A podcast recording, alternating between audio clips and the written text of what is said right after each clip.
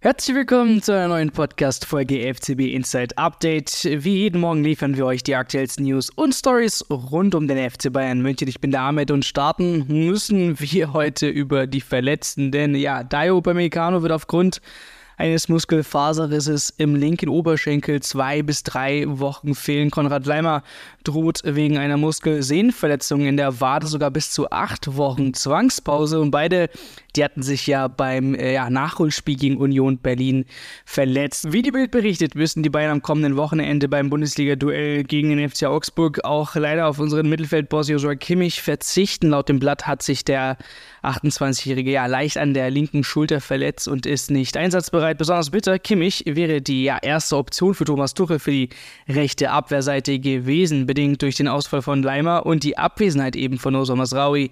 Wegen des Afrika, äh, Afrika Cups muss der FC Bayern Coach nun improvisieren auf der Rechtsverteidigerposition. Dazu später mehr und nach Sky Informationen ist es erstmal offen, wie lange genau Kimmich äh, ja, den Bayern fehlen wird. Meine Frage an dich, Sebastian, wie können jetzt die Bayern fürs Spiel gegen Augsburg reagieren?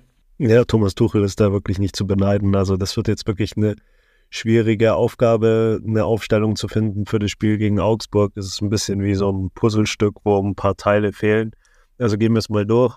Wer fehlt denn alles? Vor allem gibt es keinen Rechtsverteidiger. Also das ist die größte Lücke. Konrad Leimer hat sich jetzt verletzt, äh, wird ausfallen und Josua Kimmich wird auch nicht spielen können in Augsburg. Er hätte das ja noch machen können, dann wirklich nochmal einspringen als Rechtsverteidiger. Er hat es ja schon gespielt, hat ja das auch äh, in der Nationalmannschaft nochmal zuletzt gemacht.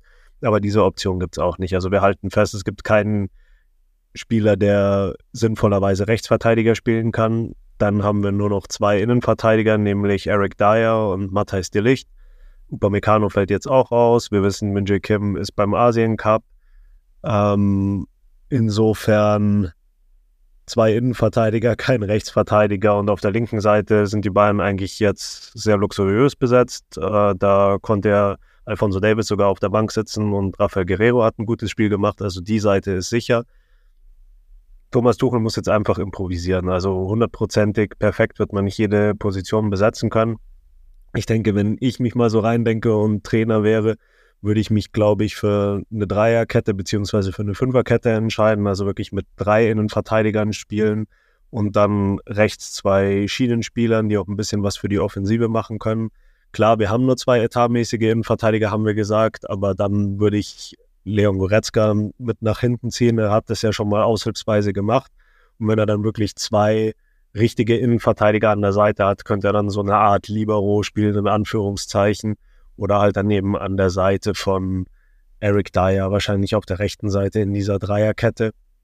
Und dann hätten wir links, würde ich eigentlich bei Guerrero bleiben. Und rechts wäre dann eine Option wahrscheinlich Kingsley Coman. Klar, der ist äh, grundsätzlich sehr offensiv ausgerichtet, aber müsste halt dann mehr zurückarbeiten. Zweite Option wäre auch, man bringt doch Alfonso Davis auf der linken Seite und könnte dann schauen, ob man Rafael Guerrero ausnahmsweise rechts spielen lassen würde. Ich weiß, er hat es schon ein paar Mal in seiner Anfangszeit in Dortmund gemacht, aushilfsweise auch, als Leute verletzt waren. Klar, er ist Linksverteidiger, und er ist Linksfuß und das ist nicht ideal für einen Rechtsverteidiger. Aber was will man machen? Also wenn er wirklich dazu auch bereit wäre, wäre das wahrscheinlich die zweite Option. Guerrero rechts oder sonst als Schienenspieler äh, Kingsley Coman, würde ich sagen. Wenn nicht noch ein ganz schnellen Spieler verpflichtet wird, der dann gleich reingeworfen werden kann. Aber wenn wir mal ehrlich sind, ist das wahrscheinlich keine Option. So schnell wird es mit keinem Spieler gehen. Also es kommt eine gute, eine ganz schöne Aufgabe auf Thomas Tuchel zu. Mal sehen, wie er es löst. Nach der Verletzung von Konrad Leimer haben die Verantwortlichen des FC Bayern München anscheinend schnell gehandelt und versuchen jetzt Sascha Boe von Galatasaray Istanbul zu verpflichten. Berichten zufolge arbeiten beide Vereine jetzt seit Donnerstag daran, den Deal abzuschließen. Die Bild meldet, dass der 23-jährige Franzose am Freitag nach München reisen wird, um den obligatorischen Medizincheck zu absolvieren. Im Gegensatz zu den jüngsten Bemühungen um Kieran Trippier oder Nodi Mukele, bei denen die Bayern ja auf Leihgeschäfte drängen, handelt es sich bei Boe um einen festen Transfer. Dies liegt unter anderem daran, dass er einen ja, höheren Wiederverkaufswert hat. Die genaue Ablöse für den Rechtsverteidiger ist aber noch offen. Berichten zufolge fordert Galatasaray zwischen ja, 30 bis 35 Millionen Euro, während das erste Angebot der Bayern bei 15 Millionen Euro plus Bonuszahlungen lag. Der aktuelle Marktwert von Boy wird auf 22 Millionen Euro geschätzt. Lieber Sebastian, ist Boy jetzt wirklich der Richtige für die Bayern? Ja, ich denke, die Bayern sind jetzt gerade durch die Verletzung von Konrad Leimer in so einer verzwickten Position, dass sie nicht mehr auf den absolut richtigen warten können, den absoluten Traumprinzen für diese Position sozusagen. Ich denke, von den Spielern, die jetzt möglich sind zu verpflichten, ist Boe die wirklich die beste Lösung, die man hat. Das wird jetzt eben eine Frage des Geldes sein. Äh, Galatasaray fordert wohl mehr, als die Bayern jetzt noch bereit sind zu zahlen, aber ich denke, am Ende werden die Bayern mit Blick auf ihre Situation einlenken müssen und man muss auch einfach sehen, die Bayern wären auch bereit gewesen, für Kieran Trippier 15 Millionen zu bezahlen. Der ist mit 33 zehn Jahre älter als Boe, der 23 ist. Also Boe hat wirklich das absolute ähm, Entwicklungspotenzial im Vergleich zu Kieran Trippier. Auch bei Nordi Mukiele ist es so, der ist 26, gut, das sind nur drei Jahre, aber vom Gesamtpaket her ist er wirklich der, der jüngste und ich glaube auch noch der entwicklungsfähigste Spieler. Also die Bayern machen da vielleicht zum einen eine schnelle Lösung jetzt für die nächsten Spiele, die wirklich hart sind.